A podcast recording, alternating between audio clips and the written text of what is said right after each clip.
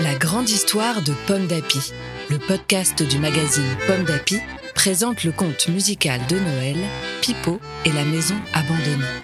À écouter jour après jour avec les enfants jusqu'au 24 décembre.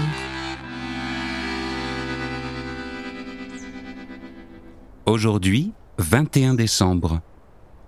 Le carrosse magique.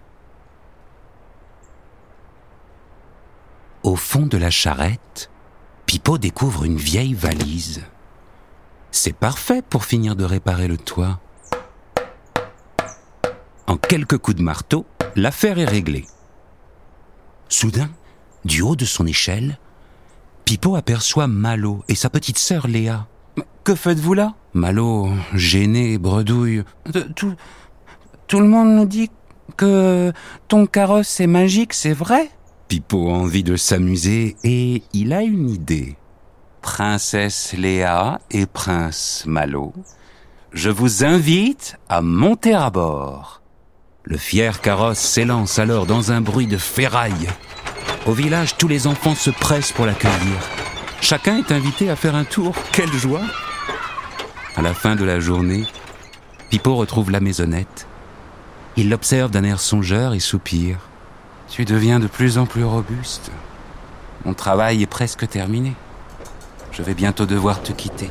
À ces mots, la maisonnette se met à frissonner.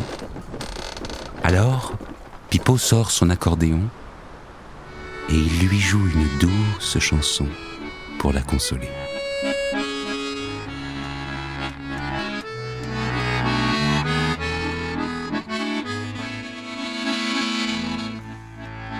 Merci d'avoir écouté cet épisode de Pipo et la maison abandonnée.